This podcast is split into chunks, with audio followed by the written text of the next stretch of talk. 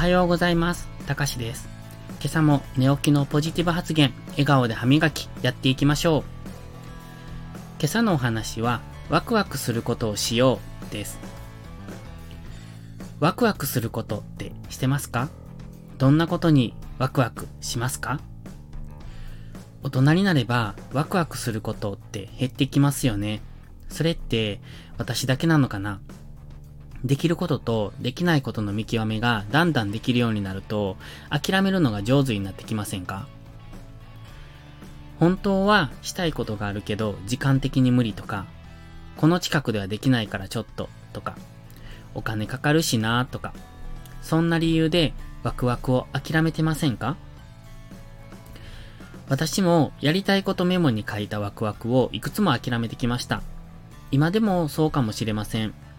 でもね、一度きりの人生、楽しんだ方がいいですよね。今、こうやって音声配信をしたり、ツイッターを頑張ったりしているのは、10年後の自分の人生を豊かにするためなんです。例えば、ツイッターの自分の発言に共感してフォローしてくれるって嬉しいですよね。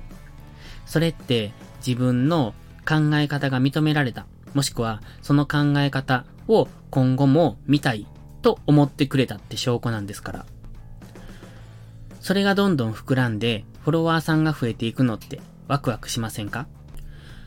この音声配信は今はほとんど聞いてもらえてませんが、いつかたくさんの人に聞いてもらえて、少しでも自分の考えに共感を得ていただけるのなら、そしてそれがきっかけでその人の幸せも増えるのなら、って思うとほんとワクワクします。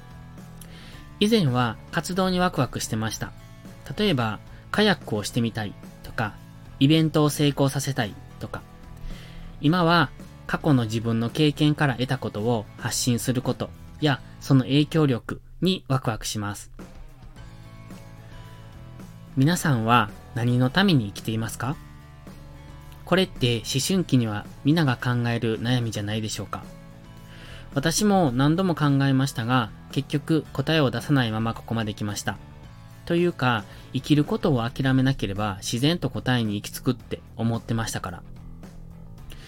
結局は楽しく生きた人、満足できる人生を送った人がこの答えにたどり着いた人なんだと思います。楽しい人生を過ごしましょう。タイムイズマネー。時間は有限です。やりたいことをどんどんやっていく。私はそう決めました。